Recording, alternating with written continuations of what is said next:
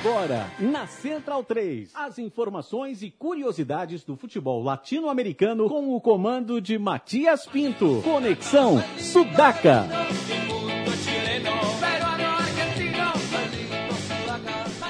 Buenas ouvintes da Central 3, mais uma sexta-feira, estamos aqui de volta e a Libertadores está em chamas. Em homenagem a nossos camaradas do impedimento, essa rodada de semifinal pegou muita gente de surpresa, né? Quem achou que iam ser dois jogos mais fechados, mais tancados, se surpreenderam com o resultado.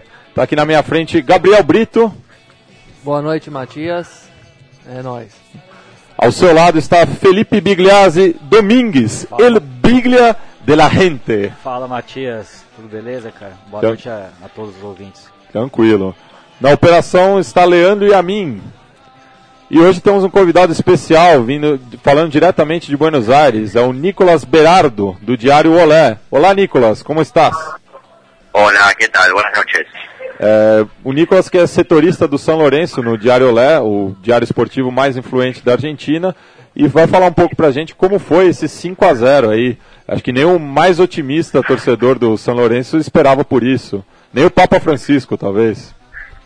Eh, varios han hablado de, la influencia del Papa Francisco, pero la realidad es que San Lorenzo incluso sorprendió a, los propios jugadores, porque si bien la idea del plantel de Bausa era poder ganar por una buena diferencia para poder ir a La Paz, el resultado terminó siendo mucho mejor de lo que incluso se esperaba dentro de, del equipo. Y obviamente la gente ha quedado bastante satisfecha con el 5 a 0, aunque al ser muchos hinchas argentinos eh, bastante precavidos, por no decir eh, cabuleros como se dice aquí, eh, ninguno se anima, por lo menos los hinchas de San Lorenzo, a decir que la fase está cerrada, porque sabemos que hay que ir a jugar a La Paz, que es un partido más, y bueno, eh, queda cumplir con ese paso para que San Lorenzo por primera vez en su historia pueda jugar una final de Copa Libertadores con todo lo que implica y con todo lo que ha sufrido el equipo en esta edición, como, como ustedes comentaban, que está en llamas porque tiene cuatro equipos que tal vez nadie tenía en cuenta para, para llegar a estas instancias y que hoy están ahí eh, eh pensando en poder llegar a la final, ¿no? Eh, boa noite, Nicolás. Eh, quem fala é Felipe. É, agradeço você por, por aceitar a invitação para participar do programa. Eu tenho uma pergunta a respeito um pouco da política né, do, do São Lourenço. É, o, o caso Romagnoli, né, me surpreendeu muito que o Romagnoli jogou essa partida, que ele havia sido expulso é, no jogo contra o Cruzeiro, né, da, das quartas de final. E eu queria saber como que o São Lourenço tem um peso na, na Comebol, como que foi esse trâmite que o Tinelli e o Lamens fizeram para que, que o Romagnoli pudesse jogar esse jogo. A ver, lo que justificó Romagnoli para poder, Romagnoli obviamente el club, para poder eh, quitarle o removerle esa sanción fue primero los videos, digamos, del partido, en los cuales por lo menos hay una, una toma televisiva en la cual eh, da la sensación de que Moreno Martins, o parece claramente que Moreno Martins firme, eh, finge una agresión y a eso se ata luego la Conmebol para quitarle la sanción a Romagnoli, eh, un jugador que resulta importante en lo que es el funcionamiento de San Lorenzo, es un jugador que es ídolo en el club, ayer jugó, creo, del último año su mejor partido, en su mejor versión, antes de ayer, eh, con participación en los dos primeros goles, que le da también, obviamente, por su experiencia, una cuota de madurez al equipo, que le brinda alternativas, por eso San Lorenzo insistió y presionó en Conmebol para que hicieran, eh, le dieran causa a, lo que fue la, apelación de esa sanción, apoyándose, como, como te comentaba, en las imágenes en las cuales Moreno Martins finge ante Cruzeiro esa, o da la sensación de que finge, por lo menos en las imágenes en las que uno pudo ver, que son las mismas que el club eh, utilizó para pelear en la, en la Comebol, que, finge un puñetazo. De hecho, Romagnoli mismo hace el descargo y, dice que nunca lo, agrede, así que es por eso, sumado a, seguramente el informe arbitral, que, consiguen liberar a San Lorenzo de esa sanción. É, Nicolás, tem outra pergunta né, a respeito do zagueiro colombiano, Carlos Valdez, que não jogou esse, esse jogo, né? Ele se envolveu numa polêmica com o Tinelli, acabou no, é, demorando a se reapresentar depois da Copa do, da Copa do Mundo, né? Ele, ele participou do Mundial, né? Como, como reserva no, na equipe do, do Peckerman. Eu queria que você explicasse um pouco essa situação aqui para o nosso público. Sí, a ver, Carlos Valdés tenía que volver a San Lorenzo luego de la Copa del Mundo. El jugador había firmado un contrato anual eh, a principios de este año. Eh, fue un jugador que fue recomendado por José Peckerman para San Lorenzo para que ganara un poco de rodaje, teniendo en cuenta que en Philadelphia Union, el equipo de la MLS donde actualmente va a militar nuevamente Carlos Valdés, eh, no tenía tal vez el rodaje necesario o que él pretendía para que pudiera llegar eh, en buena manera a la Copa del Mundo.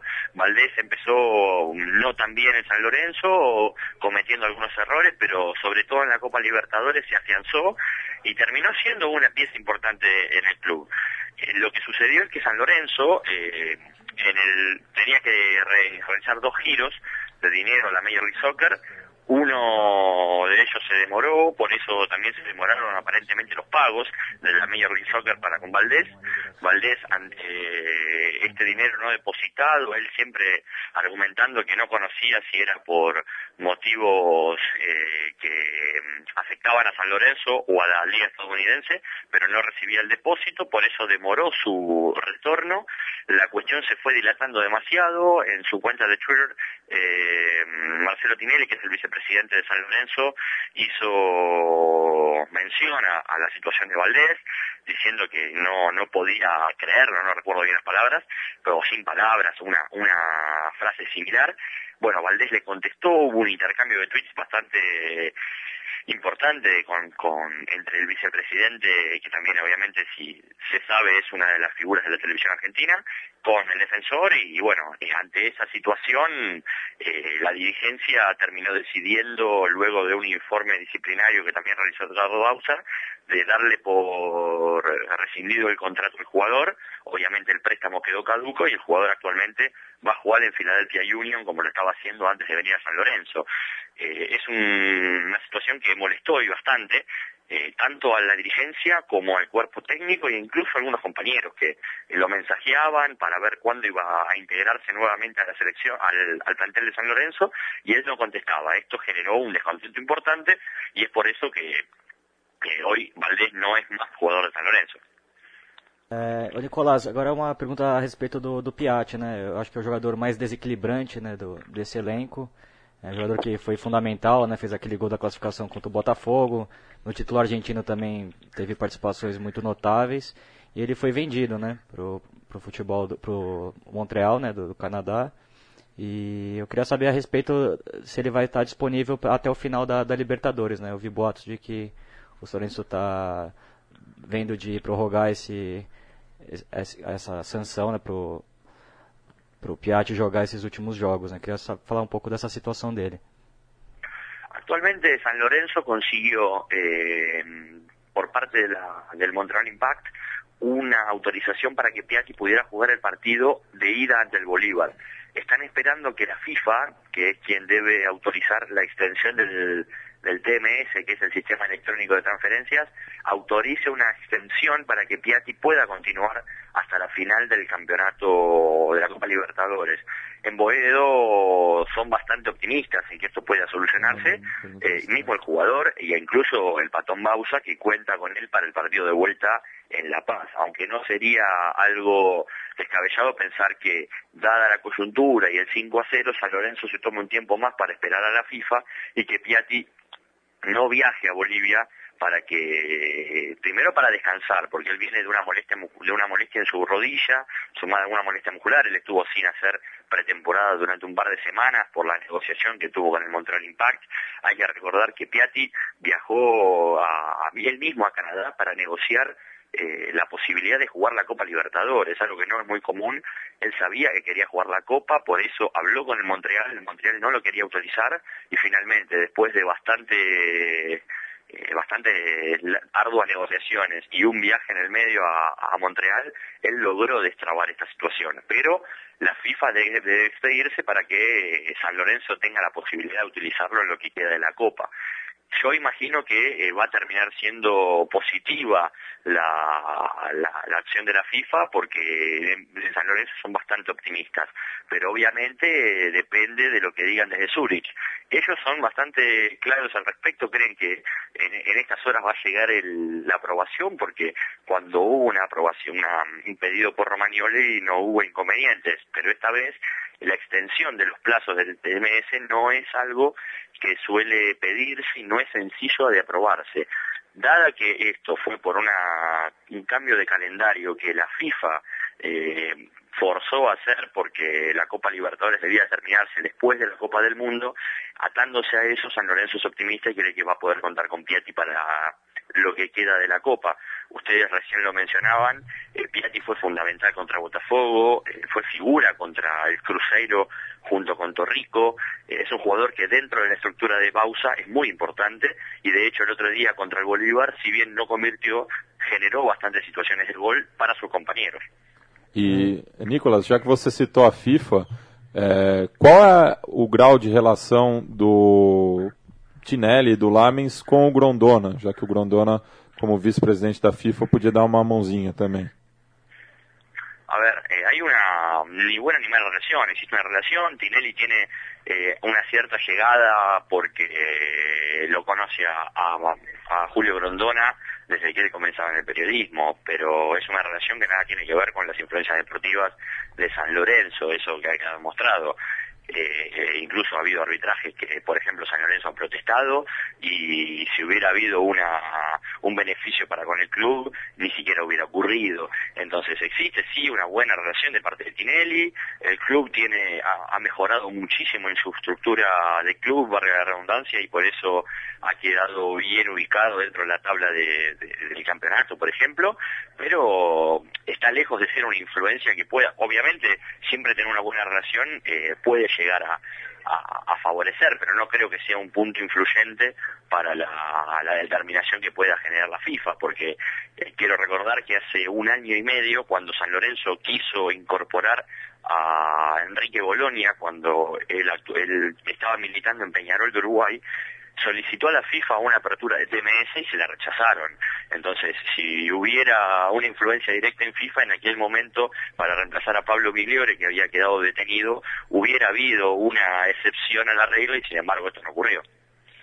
E Nicolás, ainda sobre aqui quem fala é Gabriel, boa noite. É, boa noite. Como como que tá? O que você diria da torcida do São Lourenço, que é o único time grande ou o principal clube argentino que nunca foi campeão da Libertadores e agora está praticamente classificado para a final. E se realmente jogar essa final, como tudo indica, vai enfrentar uma equipe, seja o Nacional, seja o Defensor, é, de, de, uma, de muito menos tradição e camisa. Como é que o torcedor do São Lourenço está sentindo esse momento? Como é que como é que está o clima pelas ruas de Buenos Aires em relação a a emoción da torcida? Y a ver, las hinchas de San Lorenzo han sufrido bastante en esta Copa Libertadores.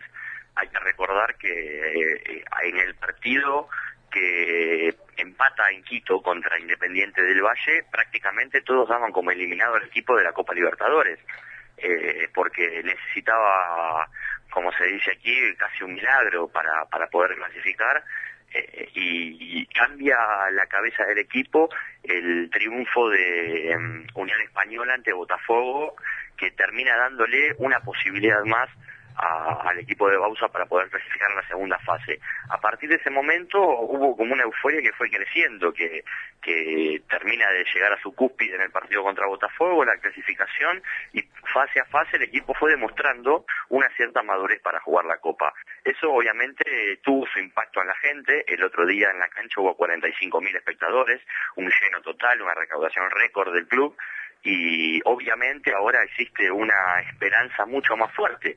A ver, siempre y cuando tengamos en cuenta de que eh, ha eliminado a muchos favoritos, ¿no? Eh, también eso, influye, porque Botafogo, eh, siendo un equipo de Brasil, generaba una, una cierto, un cierto temor en la fase de grupos y se lo pudo superar, mismo Gremio, luego Cruzeiro, y ahora hay que tener en cuenta que va a enfrentar a Nacional de Paraguay, o a Defensor Sporting, que clasificaron, sobre todo a Nacional de Paraguay, clasificó en una situación muy similar a San Lorenzo. De hecho, por diferencia, una diferencia muy chica, no termina San Lorenzo último en la tabla de grupos termina siendo Nacional de Paraguay. O sea que si Nacional de Paraguay avanza a la final, como ha pasado, eh, si nos tenemos en cuenta el, partido de ida y San Lorenzo termina de cerrar esta clasificación en Bolivia, eh, van a llegar a la final de la Copa Libertadores los dos peores equipos de la fase de grupos, algo que la verdad es que sorprende. Por eso son cautos en eh, los hinchas, porque saben que esta copa ha tenido bastantes sorpresas y no quieren llevarse la última en la final, si es que se clasifica el Nacional y obviamente si llega a San Lorenzo. Hay bastante cautela, pero sí un gran optimismo, porque ven que después de muchos años, porque la última vez que había llegado a instancias importantes de la Copa había sido en el año 2008, después de muchos años San Lorenzo está ahí nomás de jugar por primera vez una final, y obviamente se genera un clima de, cierto optimismo. Hay mucha euforia, el otro día después del partido se generó una, una fiesta importante, hoy en el entrenamiento de San Lorenzo hubo más de 100 hinchas eh, sacándose fotos con los jugadores, compartiendo un rato con ellos, eh, pidiendo autógrafos, hubo un clima de, muchísima fiesta, pero bueno, también se sabe que allí en Bolivia hay que dar un pasito más y que después se vendrá la final. Muchos quieren jugarla de local eh, primero, para poder definir de visitante, un poco agarrándose de cómo han sido las definiciones de esta Copa Libertadores cuando San Lorenzo siempre ha definido de visitante. Sucedió primero ante el gremio en Porto Alegre, luego en Belo Horizonte, y ahora esperan que tal vez como, como Cábala quieren definir también de visitantes siempre y cuando sea en Uruguay, y otros que prefieren, si se da, jugar una final de local, como ocurrió en la Mercosur 2001, cuando le gana la final al Flamengo por penales, o en la Sudamericana 2002, cuando vence eh, por cuatro goles de diferencia ida y luego cierra un empate en cero en la vuelta contra Atlético Nacional de Medellín. Está dividida la hinchada pensando un poco en la final, pero sí enfocado en lo que va a ser el partido del miércoles, porque saben que no, eh, si bien parece cerrada, hay que jugarlo el partido, sobre todo porque hay una, un, una, un antecedente de seis goles de Bolivia jugando contra la selección de Maradona, y La Paz es un, es un lugar donde hay que saber jugar. Este equipo ha demostrado en Quito que sabe jugar en la altura, pero siempre queda esa, ese changüí de que hay que tener en cuenta que, se debe jugar un partido más y, hay una cierta cautela. Luego seguramente habrá mucha más euforia cuando se sepa cuál es el rival, cuando San Lorenzo, si es que lo hace, cierra su clasificación y ahí habrá sí una gran euforia pensando en lo que será la otra semana eh, la final de la Copa Libertadores. Eh, Nicolas, uma última pergunta, eh, já que a gente está falando dessa mobilização dos torcedores. Falar em que pé está a volta para Bueno? É, quanto falta para o torcedor do São Lourenço talvez concluir o maior sonho fora Libertadores?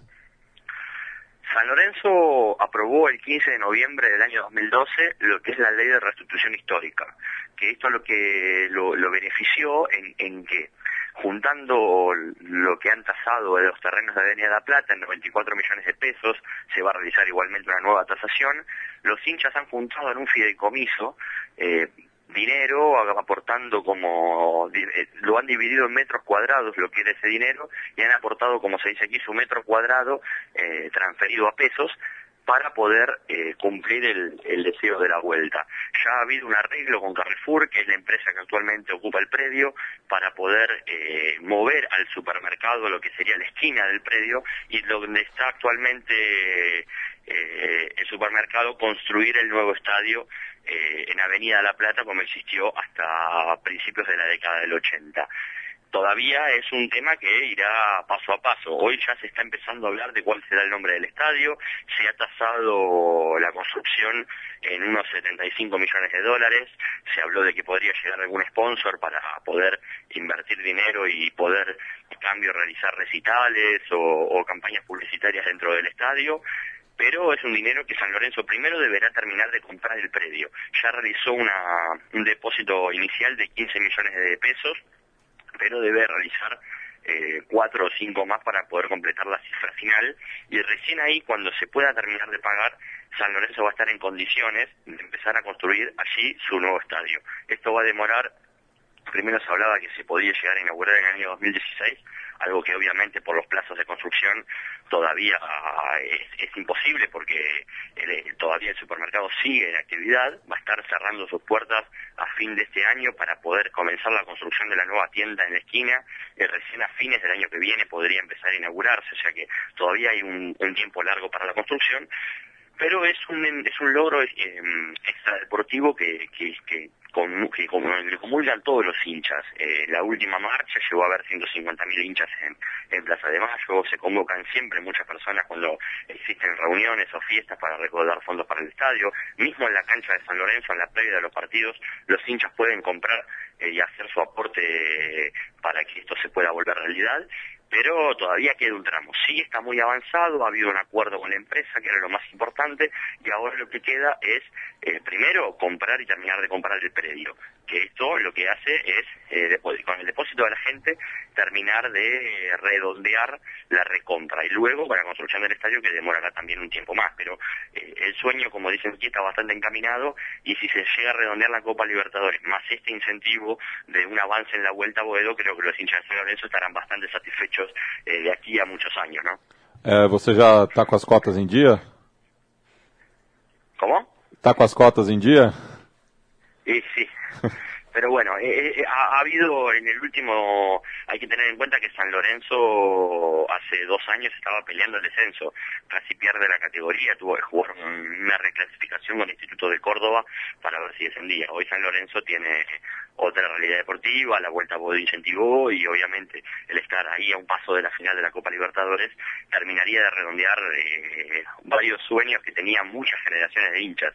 Así que por demás hay una felicidad enorme en Boedo. Bueno, é, obrigado Nicolas pela presença, agradecemos muito pelos informes aí, porque acredite ou não, está é, se jogando uma semifinal de Libertadores aqui do lado do nosso país e como não tem nenhum clube brasileiro envolvido, poucos setores da mídia brasileira estão inteirados. Então a gente agradece aí por é, esclarecer algumas dúvidas. Muito obrigado e até uma próxima. Até a próxima e muitíssimas graças por chamar. Obrigado, Nicolas. Abraço, graças, Nicolas. Bueno, já que falamos bastante aí de São Lourenço e Bolívar, né? Só falar um pouquinho do Bolívar, que eu senti que a equipe sentiu muita falta do, do Ferreira, né? O uruguaio Ferreira. Futebol mexicano, né? Principalmente na bola aérea. É, ele que cumpria essa função defensiva também, de viajar na bola, né?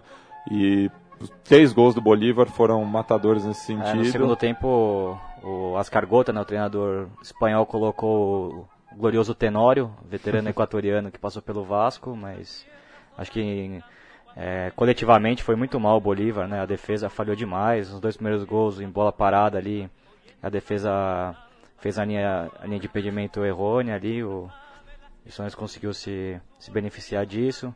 Mas acho que também teve muito mérito do São Lourenço, né? Que pressionou muito a saída de bola, muita intensidade, me impressionou muito a parte física do São Lourenço, né? O, Bijalba e o Piatti marcando e sufocando, fazendo com que o Bolívar não conseguisse sair do seu campo. O que o Bolívar costuma jogar com três zagueiros, né? E os dois alas praticamente ficavam presos à linha dos três zagueiros. Então ficou muito encolhido ali o, o Bolívar, acabou sendo uma presa fácil, né? Eu, eu, eu, tinha visto os outros jogos do Bolívar, eu achava que seria uma série mais dura, até porque eu vi algumas características desse time do Bolívar que faltava em outros momentos do futebol boliviano, um pouco mais de pegada, um pouco mais de alma, jogadores experientes. E realmente o Ferreira fez falta e os outros dois atacantes, né, o, Juan Carlos Arce que passou pelo Corinthians e o espanhol Juan Micaelron fizeram uma partida bem abaixo do que vinham fazendo. E acabaram sendo engolidos, né? Eu destaco também a partida que fizeram novamente os dois volantes, né? O Mercier e o Ortigosa, dois leões ali, roubaram 500 mil bolas no meu campo. O Mercier ainda fez um golaço roubando bola no meio campo e definindo a jogada. Os dois laterais do São foram muito bem, o, o Manuel Mazzi e o Bufarini. É, o, é, então. o Bufarini para mim é o, o grande símbolo de é renovação desse São Lourenço. Eu e, é, acho que é um nome que vai ficar mais famoso ainda, vocês não acham, é, não? Eu acho muito bom sim. jogador. Surgiu muito bem no, no Ferrocarril, é, no, no Ascenso. E é um jogador que está nesse processo todo, acho que é um dos poucos, né, que está desde 2012 é, e foi premiado com um belo gol. Então, acho que praticamente o São Lourenço já está na final, né? Acho muito difícil Sim. perder essa vaga. O Nicolas até falou do 6 a 0 mas é uma É. situação completamente diferente. Pra quem é do São Lourenço, não, não dá pra brincar com a sorte em Libertadores, até porque se escapar essa é nunca mais. a maldição, né? Vai se renovar por 100 anos. Eu não tive a chance de ver o jogo, mas realmente é nítido que a- o Bolívar destoou muito né, nessa questão da bola alta. Tinha uma- foi seguro a Copa inteira né, defensivamente, inclusive em jogos difíceis fora de casa. E de- tomou três gols de bola alta de um jeito que mata qualquer time mesmo, né? Mas ainda acho que na altitude vai ser um 5x1 pro Bolívar e classificação A lá Grêmio. chorada. A lá do- Grêmio em 95. Exato. É, e estamos ouvindo no fundo aí Barro El Cielo de Paraguai para falar da outra perna, né, da semifinal entre Nacional querido contra o Defensor. Eu estou aqui trajando as cores do Nacional que surpreendeu também. E acho que surpreendeu mais ainda a postura do Defensor, né? Muito mal, Muito mal, né? é, esperando demais o jogo, deixou o Nacional é, gostar do, do jogo e foi é, castigado por conta disso. É, teve também problema na lateral direita, né? O Nacional tem- atacou muito por aquele setor, né? Um garoto de 18 anos, acabou jogando a primeira partida ali da Libertadores. O Brian Montenegro. É, o Eche- Echeverri, chama Ah, o, ga- sim. o garoto lateral direito do defensor, né? O, eu acho que o Gustavo Mourinho foi muito esperto, botou o Julian Benítez, um ponteiro rápido que tem o time do Nacional para jogar por aquele setor. É, digo que o Montenegro aproveitou. É, o né? Montenegro tá acabou- atacando pelo lado esquerdo. Sim, o Montenegro que é um jogador que jovem, 21 anos, contratado agora nessa, a meu ver, polêmica é, abertura que tem de... Ser- de- seria ele o amoroso do Amoroso, Nacional? sim. O Amoroso que em 2005 estreou na semifinal, É. primeiro jogo contra o River, né? E acabou sendo fundamental no título do São Paulo. Ele que veio de ser campeão pelo Libertar, né? Que Mas é outra coisa, é outro absurdo título. da Comebol, a meu ver, né? Essa abertura de mercado no meio do campeonato, ainda mais com essa É, parada. mas é, é tudo errado com a Comebol, né? Só de ter essa paralisação de dois meses, por um- justo na janela de, de transferências mais quente do, do mundo, que é a do meio do ano, do de junho, julho, você tem que fazer, você tem que, se você pode perder jogador, você tem que ter, você tem que poder absorver, né? Senão você pode matar um ou outro elenco aí na, na verdade estraga de qualquer jeito a coisa, mas Acabou, É, acabou pesando muito nos confrontos. Já A, né? você- a- a gente mesmo ficou nessa dúvida no programa passado, se jogava o De Rascaeta, se jogava o Piatti Piatti. eu achava que não jogava. O, o- o Ferreira foi num- n- nesse processo aí também, que ele acabou eh, sendo vendido para o futebol mexicano. Então, assim, os principais jogadores de três times envolvidos. É, o São Lourenço perdeu o Angel Correia, que foi pro Atlético de Madrid, teve um problema no coração, até acabou sendo operado. Um jogador que vinha tendo gran- grande destaque. E esse também nesse jogo teve- foi fundamental o garoto Montenegro, contratado junto ao Libertar nessa parada da Copa. Um jogador que, apesar de jovem, já tem uma experiência no futebol inglês. Deu para perceber que tem qualidade. E acabou abrindo o placar, né? Depois o Golaço. golaço. Depois outro Aliás, os jogador- dois gols do Nacional, né? Dois, Sim. dois golaços. Mas agora tem alguns jogadores in- interessantes pro mercado brasileiro nesse time do Nacional. O Oruê, gostei muito da O atuação. Oruê e o. Melgarejo, os Meu dois. Garejo, Meu me- Garejo. é um bom jogador, fez gol no, Atlético Mineiro, já deu pra Quinho, o Quinho tá de olho, já pode ter notado aí, até porque tá na semifinal. O Tipo, volante também é o muito goleiro bom, Torales. também. Torales, volante que tem muita saída pro jogo, chuta bem no- de longa dis- de média e longa É, eu, distância. eu tinha um time que tem uma ideia muito clara, né, de jogo. O É. Gustavo Morinigo está fazendo um excelente trabalho, assim como o Curuchet também. Não é por conta dessa derrota que a gente vai é, desdizer tudo que a gente falou sobre o Curuchet, mas tirando Campanha e o Redós, eu acho que o defensor não entrou em campo, né? Não, o defensor foi o que vocês falaram no começo da análise, esperou demais o jogo, isso foi um pecado, porque tecnicamente é um time interessante, é um time que tem capacidade de ameaçar qualquer adversário. Basta lembrar daquele empate que eles foram buscar contra o Cruzeiro no Mineirão, de um, de um 0 a 2 conseguiram buscar um 2 a 2 Então esperou demais, tomou muita pressão. O segundo gol mesmo do Nacional demorou para sair, até porque tava uma- já estava um, um massacre, assim, uma chance atrás da outra, e o defensor meio sem saber o que fazer quando estava 1 a 0 se tentava jogar ou se mantinha a cautela. Eu acho que foi um erro grave, porque essa é a última fase onde contam os gols fora de casa. Então tinha que buscar, mesmo que com uma derrota eventual, tinha que buscar marcar gol, buscar o ataque. É, E- fez falta o Nico Oliveira, ele entrou só no segundo tempo. Aí né? depois, nos últimos. Depois que saiu o segundo gol, o defensor saiu para buscar o jogo. É, eu- eu acho que o Aí Luna, o G2 começou a é. aparecer mais no jogo, até fez, fez um bom segundo tempo. E perder. Aí teve algumas chances, alguma uma incrível aos 44, que a, uma confusão no escanteio que a zaga do Nacional conseguiu afastar. Até ficou. Até parecia que marcaria o gol de desconto o defensor, mas foi punido pela cautela excessiva e por ter corrido atrás do prejuízo só quando a água bateu na bunda mesmo. E agora vai ter um desafio enorme pela frente. É, vale aí. lembrar que o defensor conseguiu é, reverter um placar igual, né, na- nas oitavas contra Sim. o Strongest, perdeu 2 a 0 em La Paz, Na altitude. depois devolveu 2 a 0 e acabou ganhando nos pênaltis. Só que na- naquela ocasião o jogo foi no Franzini, né? E agora vai ser no centenário. Dá pra ganhar, Mas dá tal- pra talvez ganhar, eu acho que é é, duro. nessas condições talvez o no centenário seja até melhor. Ah, eu também Um acho que o problema mais- não é isso. mais É, largo. Um pouco mais largo, dificultar um pouco a, a compactação do, do, do Nacional. Eu não, acho que não, não, não tá perdido, mas o Nacional se encaminhou para pra final. E assim, se encaminhou, mas o defensor tem tudo pra fazer um jogo bom e pelo menos ganhar a partida. Se não vai classificar, não sabemos, mas pelo menos ganhar o jogo é bem normal de acontecer. E, bom, E não sei, se eu tivesse no lugar do Curutier, eu acho que eu sairia sem um centroavante, colocaria o Luna no lugar do, do Alonso. Que o, É, o, o é. Luna entrou no finalzinho do, do segundo tempo, mas já fez uma ah, o fumaça. time já melhorou muito nos últimos 20 minutos de jogo ali, mais ou É, o menos. Luna que tinha sido muito fundamental contra o, o Nacional de Medellín, né? Sim. E-. Mas eu bom. acho que o Nico Oliveira também, não sei quais são as condições físicas dele, porque já é um jogador veterano, mas é, claramente ele foi um jogador fundamental pro defensor isso. chegar até aqui. Não sei se ele teria condição de começar o jogo, né? Começar o jogo eu acho que é difícil, mas pelo menos jogar 45 ele precisa nesse dia. Sim. E agora, bom, o futebol paraguaio quase a- conseguindo mandar pela segunda vez seguida um finalista, né? Ano passado o Olímpia, Surpreendente também. surpreendente, e agora mais surpreendente ainda se acontecer. Mas é um, é um mérito de um país que trabalha com poucos recursos. Como disse o Leandro aqui nessa rádio mesmo no ano passado, na época da final do Olímpia contra o Atlético Mineiro. Como é que pode tan- tanto equilíbrio em campo, tanta dificuldade do Atlético Mineiro para resolver a partida, ou mostrar superiori- superioridade, conseguir igualar o marcador, levar para os pênaltis e tal, como, como foi o ano passado, com toda aquela super estrutura física de CT, disso, daquilo, salários incomparáveis, enquanto o Olímpia treinava num campo que tinha mato crescido na, logo um metro depois da lateral, né?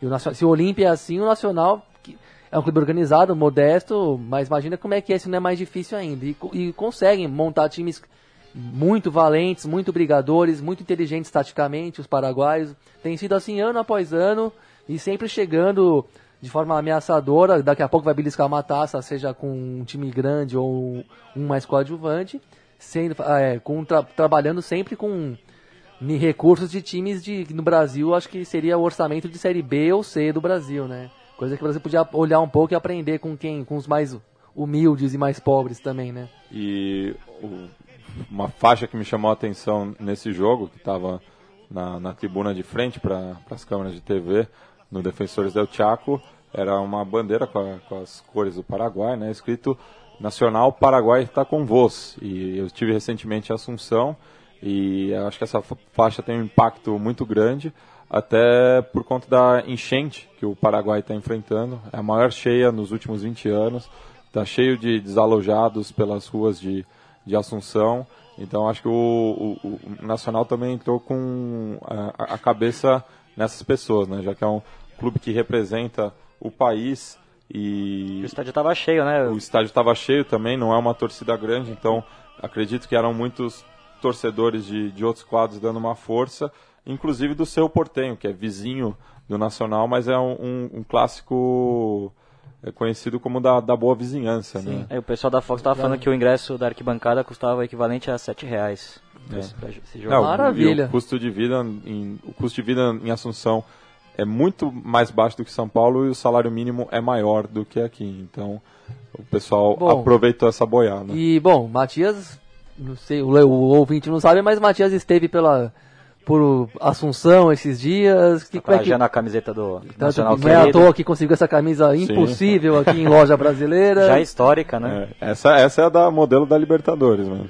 Então, como é que foi essa passagem por Assunção? O que, o que você viu do país e Ah, eu, da capital? eu gostei bastante de, de Assunção, mas é uma cidade que mostra como o tempo passa, né? A gente vê sempre o, o, o Paraguai de atrás, é, aquele momento é, de muita opulência, né? Que teve o Paraguai foi uma uma economia muito forte no, no, no século XIX, mas é um país que está meio abandonado, assim, né? mas mesmo assim você não vê tantos miseráveis que nem aqui no Brasil. Eu falei esse dado do, do salário mínimo, isso é um indicativo. Você vê muito poucos pedintes na rua. É, eu não me senti ameaçado em nenhum momento, a não ser pela polícia paraguaia, que achou que eu estava atrás de substâncias ilícitas, já que o Paraguai é, é um grande produtor de toda sorte de ervas. É, mas é, fui muito bem recebido pelas pessoas lá, é, tirando esse inconveniente com a polícia e também na sede da Comembol, em Luque, onde eu estava trajando uma bermuda e não queriam me deixar entrar. Eu tive que apelar para o bom senso. E como é que foi essa passagem pela sede da Comembol? Precisamos saber. Ah, Tem um papo com o Nicolas Leoz. Né? É, daí é complicado. O, a sede da Comembol é um hotel entre o, é, o aeroporto, né? O aeroporto fica em Luque Sim. É, e a capital Assunção. Mas Luque, não, não, Luque... não é da Comembol o prédio? Não, o prédio é da Comembol, ah, mas tá. transformaram num hotel. Então estava tendo lá uma, uma convenção de dentistas na sede da Comembol. Eu só queria visitar o museu, ver qual que é. Museu também muito fraco, assim, bem é, institucional, uma coisa muito meia boca, assim mesmo. É, e fiquei muito incomodado, assim, na, na casa do, do futebol sul-americano, você vê muito bem, você entende muita coisa do que é a Comembol visitando a própria. E na frente da, da Comembol, só falando um pouco do, do Libertar, é um clube que não só o Leoz, agora o Horácio Cartes também, presidente do, do Paraguai, e o Stroessner, ditador durante mais de 30 anos, no Paraguai, o Libertar tem essa ligação com o poder e na frente da Comembol está o centro é, de treinamento das categorias de base do Libertar numa zona militar. Então explica muita coisa. Que coisa, que as relações libertar são. É, não são nada libertárias. É, não são lá muito libertárias mesmo, né? Bom, e já que estamos também. Não sei se eu estou quebrando a ordem da pausa do programa, mas já que estamos em época de festival latino-americano de cinema, para fechar o Paraguai aqui, destacaria o filme que passou aqui, deve estar no festival também, mas eu tive a sorte de ver um pouco antes, o filme chamado Sete Caixas, né? Sim, que... conheci o Mercado 4, mer... aonde é, é gravado esse, essa, que esse é uma loucura esse a, Mercado 4. Ainda não tive a oportunidade de ver o filme, estou atrás aí de uma, ou até mesmo no Fest Latino, ou... É, e aparece o Silvio Santos com alguma maleta nesse filme?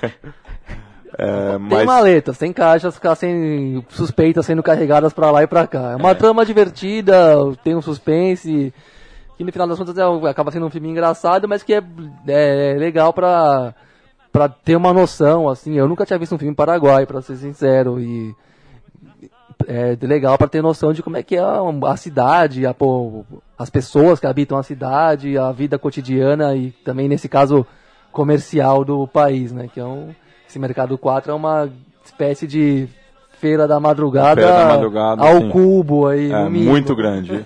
e eu está a, a Cântia do Guarani fica ali perto também para situar um pouco o, o, turista, né? E então falando do Fest Latino, para ter mais informações você pode entrar no site festlatinosp.com.br. Ele que é organizado pela Fundação Memorial da América Latina, a Secretaria Municipal de Cultura de São Paulo, é, o SESC e a Associação do Audiovisual. Está na nona edição, eu fui em todas, exceto a do ano passado, porque eu estava em lua de mel, não, não, não pude acompanhar, mas recomendo fortemente, então entra lá, vê a programação.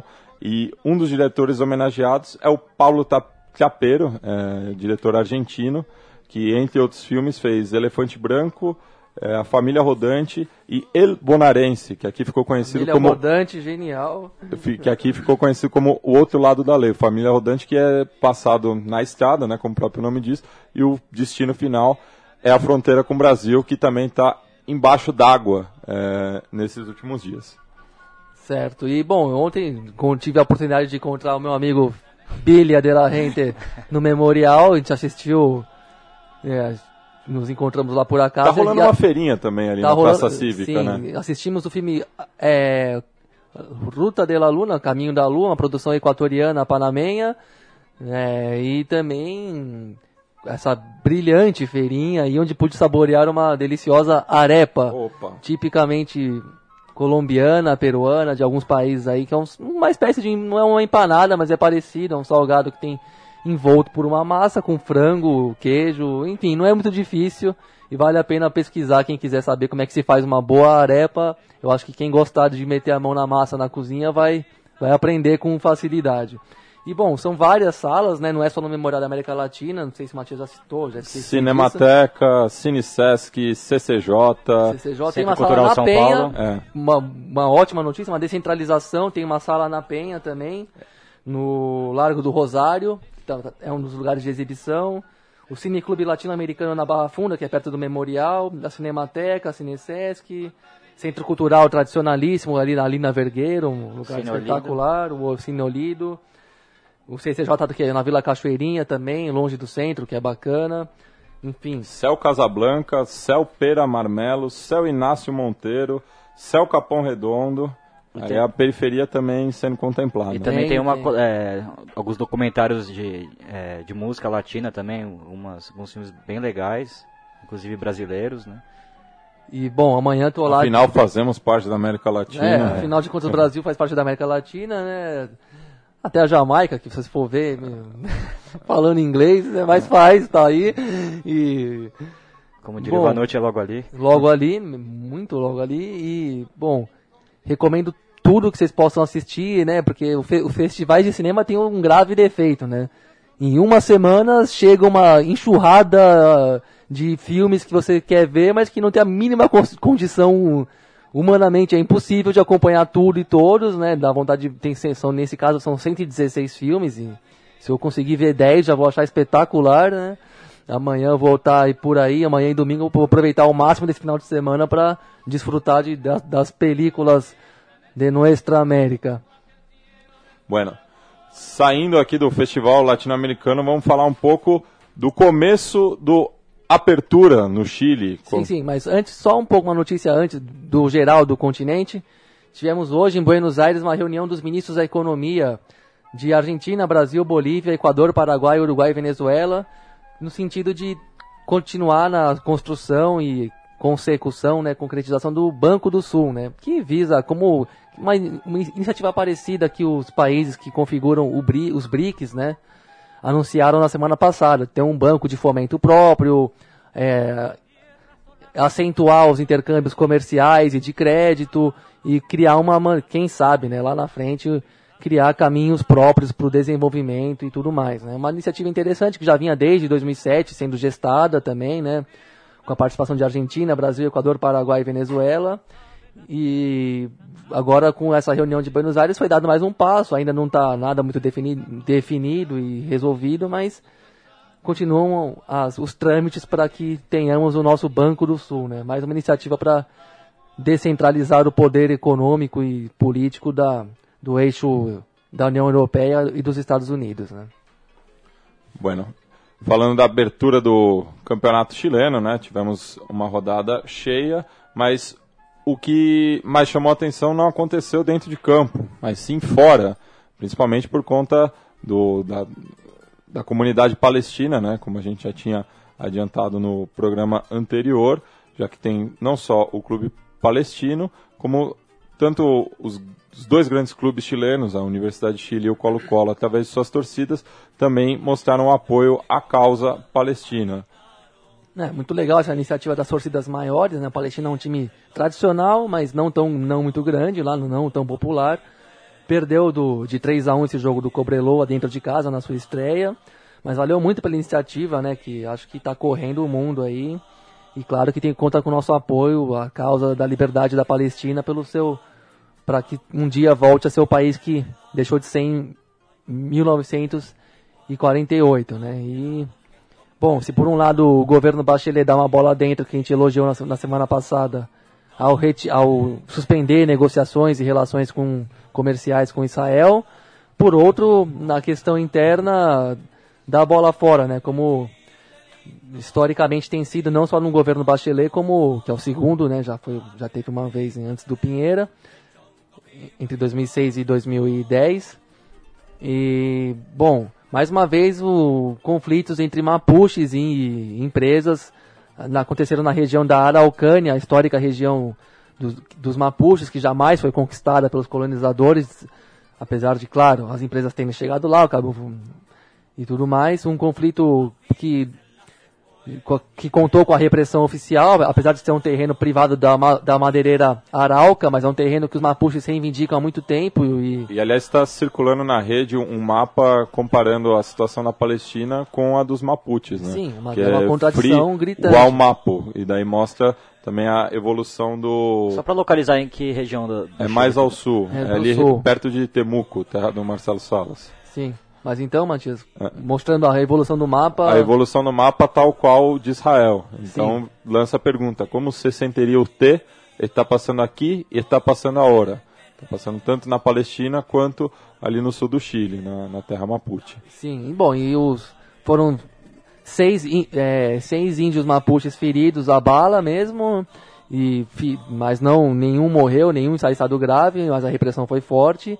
E sendo que os mapuches alegam que tanto o Estado como a empresa já sabiam que eles vinham retirando é, lenha daquele pedaço de floresta há oito meses, né? E mais um conflito agrário e territorial envolvendo madeireiras e povos originários, é. né? O que a gente conhece muito bem. E diversos presos políticos também, diversos mapuches encarcerados é, como presos políticos, né? Porque Sim, não, não... a motivação claramente, né? É, política. E falando um pouco também da diplomacia, né, que essa semana pegou fogo, né, tanto relação Brasil-Uruguai quanto Brasil-Israel, seguindo o exemplo do Chile na semana passada, o Itamaraty é, trocou farpas com o Ministério das Relações Exteriores de Israel. Impressionante o que os israelenses falaram, né? É, descabido. Falar, o Brasil reclama da reação desproporcional do, de Israel em relação à Palestina e, eles responderam que desproporcional é tomar de 7 a 1 e que o Brasil é irrelevante diplomaticamente. Aí esquecem do Oswaldo Aranha. No primeiro momento é até que é engraçado, mas é uma imbecilidade atroz, né? Como disse Matias, esquecem de Oswaldo Aranha, que inclusive é nome de rua em Jerusalém. É, o Guimarães Rosa também, que como embaixador brasileiro na Alemanha é, nazista, é, auxiliou milhares de judeus a, a, a conseguir fugir né, da, da, perseguição. Então, uma bola muito fora de Israel. Sim, e o Oswaldo Aranha tem tudo a ver com a fundação dos Estados de Israel em 48, quando do... Da fundação da, da ONU. fundação da ONU, na transição da Liga das Nações para Organizações das Nações Unidas no pós-Segunda Guerra, tinha que tomar uma solução para o que aconteceu para o Holocausto. A decisão foi a fundação do, do Estado de Israel, onde se localizava a Palestina histórica, que até que era o último protetorado britânico ali no Oriente Médio. Isso influenciou claramente a, essa é, configuração do Estado israelense naquele território, coisa que gera muita controvérsia, inclusive nesse processo antigo, mas que aconteceu, já, já, tá, já tem uma parte desse processo é muito irreversível e, mas por outro lado, vai ficando cada vez mais difícil alcançar a paz ali naquela região com a atual postura do governo israelense, né? E agora falando um pouco do relação diplomática Brasil-Uruguai, né, que foi outra coisa que chamou a atenção durante a semana, o pedido de asilo político negado é, a três é, manifestantes, né, uma advogada e dois manifestantes da, da, contra a Copa do Mundo, né, contra, Sim. É, e que o, o consulado uruguaio no Rio de Janeiro nem negou o, o pedido de asilo por questões legalistas, assim. Legalistas e é, uma cautela diplomática ali para não criar um embrólio com o Brasil, que tem uma certa afinidade entre os governos, tanto de lá quanto não de cá. Não só afinidade, como uma independência do, do Uruguai, né, em relação ao governo brasileiro. Também. Economicamente, né, tem muito... Sim, mas também vale frisar que o, esses três militantes e ativistas que pediram esse asilo foram soltos porque o Ciro Darlan, desembargador carioca, conseguiu fazer valer o habeas corpus que ele que, que aos 23 é, presos preventivamente lá no Rio de Janeiro. Esse, ontem os três últimos conseguiram a liberdade, né, inclusive a, a, famosa Sininho e a Heloísa Sami, advogada que ficou na embaixada o dia todo na, na terça-feira. Enfim, Teve gente que mostrou decepção com o governo Mujica, dizendo que era hora de perder a ilusão, que é só mais um governo como qualquer outro, que oprime, que é injusto e tudo mais, e que fica do lado dos mais poderosos, mas a gente também não sabe se o, de repente ali os políticos uruguaios tinham alguma informação privilegiada de que não, não seria necessário esse refúgio porque a, a prisão preventiva cairia, os manifestantes acabariam sendo libertos e, e, deixados realmente livres pela polícia em termos de processo e de perseguição. Então a gente não sabe, é uma coisa meio dúbia. De toda forma, a base de apoio do governo Mujica e da Frente Ampla sofreu um, uma, um certo revés essa semana com alguns casos de corrupção no sindicalismo governista do Uruguai. Da... É, uma coisa que o nosso amigo Juan Rie, que está na, na, audiência, já tinha adiantado para a gente aqui, ele que é correspondente do Arqueiro Peligro, lá da Universidade República do Uruguai, quando esteve aqui com a gente, falou bastante sobre a, o governo uruguaio, né, que não é tudo isso que se pinta. É só estando lá que, que, que, que dá para saber um pouco. Eu fiquei decepcionado também quando estive no Uruguai, numa manifestação de, de professores completamente ignoradas pe pelos ministros da Educação e pelo Mujica num ato público do 18 de julho, que é a data mais importante do calendário oficial do Uruguai. Sim, nesse caso o problema foi que algum, alguns representantes do, da ACE, né, Administração de Serviços de Saúde do Estado,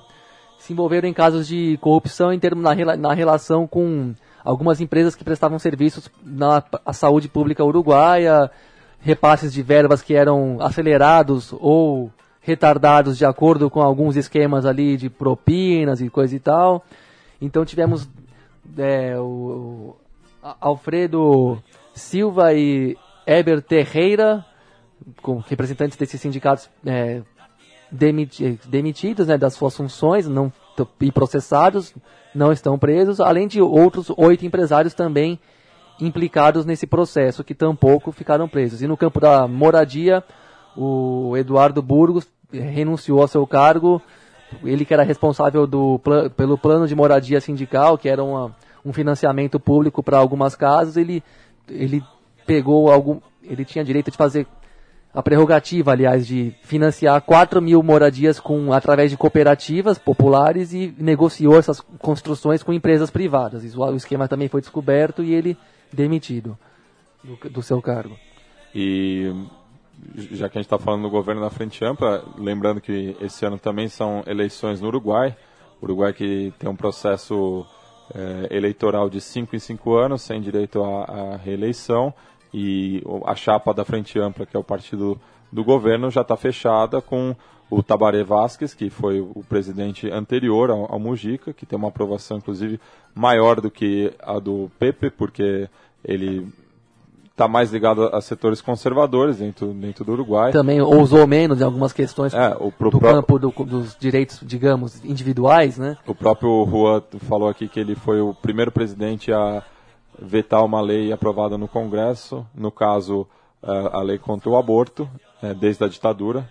E só que para contrabalancear a, a, a, chapa, né, para não é, se desgastar com os setores mais à esquerda dentro da frente ampla, é, foi escolhido como vice-presidente da chapa o Raul Sendic Filho, filho do ex-líder Tupamaro, é, movimento ao qual o Mujica fazia parte, um movimento de guerrilha urbana no final dos, an no final dos anos 60 e começo dos anos 70, que foi totalmente desmantelado, é, mas que tem muito peso dentro da frente ampla atualmente. Isso aí, Matias. E para fechar o programa, vamos aqui com um tema, né, que a gente estava falando de asilo político é, no Uruguai. Vamos fechar com Los Olimareños, tá chorando. É, Los Olimareños, uma dupla de é, 33, que é um departamento no, no, Uruguai, cujo principal rio é o rio Olimar. E essa música eles compuseram quando estavam no exílio no México, que recebeu muitos uruguaios durante a ditadura cívico-militar. Até a próxima sexta. Grande abraço, Um grande abraço e hasta luego a todos. Este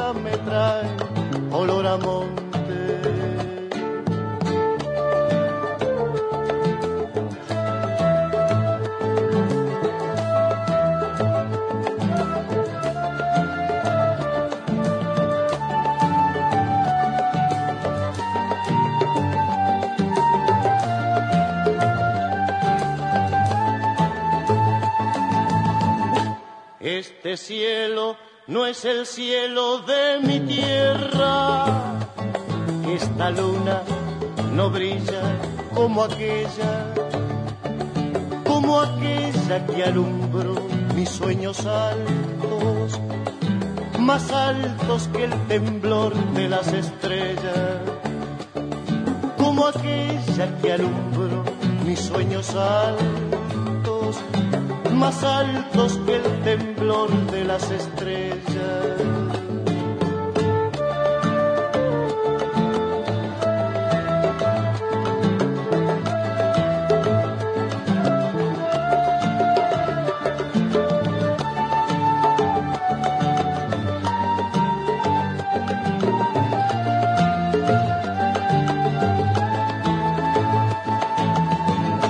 tantas voces y miradas tan queridas ya no están en el boliche, en los asados. Otros vagan sin consuelo por el mundo. Ay, paisito, mi corazón está llorando. Otros vagan sin consuelo por el mundo. Ay, paisito, mi corazón está llorando.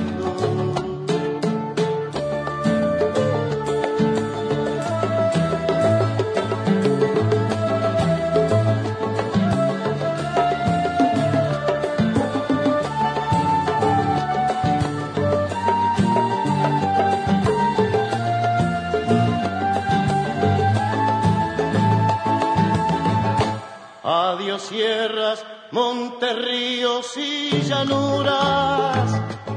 Adiós meco pelao, rubio y serrano. Chau Bilbao, Manuel y el Laucha van conmigo. Ay, paisito, mi corazón está llorando. Chau Bilbao, Manuel y el Laucha van conmigo. Ay, paisito, mi corazón.